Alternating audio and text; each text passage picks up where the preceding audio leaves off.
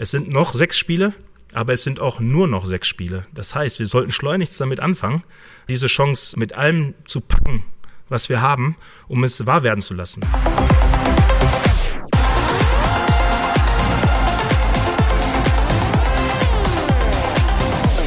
Damit es was wird mit dem großen Ziel der Meisterschaft, müssen Samstagabend gegen Frankfurt drei Punkte her. Ein Sieg, das klare Ziel von BVB-Trainer Edin Terzic. Das Spiel gegen Frankfurt heute natürlich unser Top-Thema in BVB Kompakt. Denn da gibt's einiges zu besprechen. Denn gleich mehrere Leistungsträger drohen auszufallen. Also, direkt los. Ich bin Luca Benincasa. Schön, dass ihr dabei seid.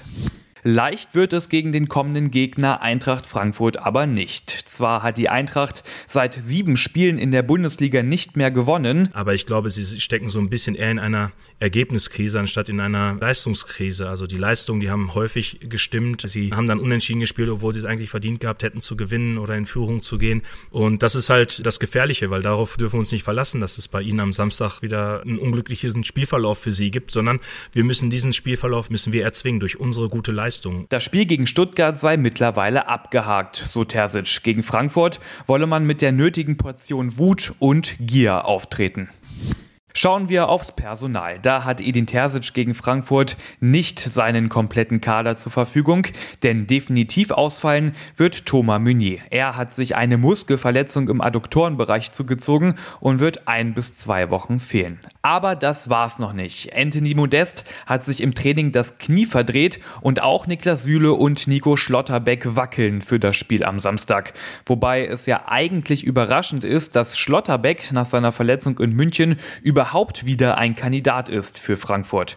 Aber Terzic, der mahnt zur Vorsicht. Es geht darum, dass er jetzt seine Intensität im Training steigern konnte und sich schmerzfrei bewegen kann und viele Sachen machen kann. Und trotzdem wissen wir auch, dass er in dieser Woche vor dem Bayern-Spiel auch die komplette Trainingswoche gemacht hat und sich dann trotzdem schwerer verletzt hat. Und deshalb geht es darum, nicht nur jemanden jetzt fit zu haben für die nächsten 90 Minuten oder die nächsten 60 Minuten, sondern jetzt für die, für die nächsten sechs Spiele.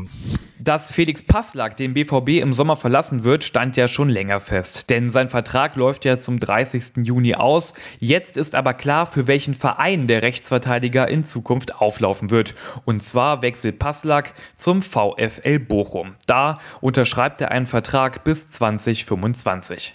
Ich freue mich, dass es mit dem VfL geklappt hat, sagte Passlack. Die Verantwortlichen in Bochum haben sich sehr um mich bemüht, mir die sportlichen Perspektiven aufgezeigt. Es ist schön, dass ich im Revier bleiben kann. Auf Instagram postete der BVB eine Abschiedsbotschaft vom Passlack. Darin bedankt er sich für die Zeit beim BVB. Ich werde diese lange, schöne Zeit immer im Herzen tragen. Bis zum Ende der Saison gebe ich natürlich alles für Borussia Dortmund, so Passlack. Mit Passlack verabschiedet sich ein echter Borusse vom BVB. Im Sommer 2012 war er von RW Oberhausen zu Dortmund gewechselt und durchlief ab der U16 alle Jugendmannschaften der Schwarz-Gelben. Mit der U17 und U19 wurde Passlack jeweils zweimal deutscher Meister. Als Profi holte er zweimal den DFB-Pokal. In der aktuellen Spielzeit aber, da kam Passler kaum noch zum Zug. Beim VfL Bochum will er das jetzt ändern. Alles Gute, Felix Passlack. So, und das war's mit dieser Ausgabe BVB Kompakt. Alle Infos rund um Borussia Dortmund findet ihr natürlich immer online auf ruhnachrichten.de. Ich kann euch da sehr das Plus-Abo empfehlen, weil damit habt ihr dann noch Zugriff auf alle Hintergrundberichte und Analysen. Und wenn ihr diesen Podcast hier gerne hört, dann empfehlt uns doch euren Freunden und folgt uns auf Spotify und Apple Podcasts, weil dann verpasst ihr auch keine Episode mehr. Ich bin Luca Benincasa und für heute raus. Wir hören uns morgen wieder.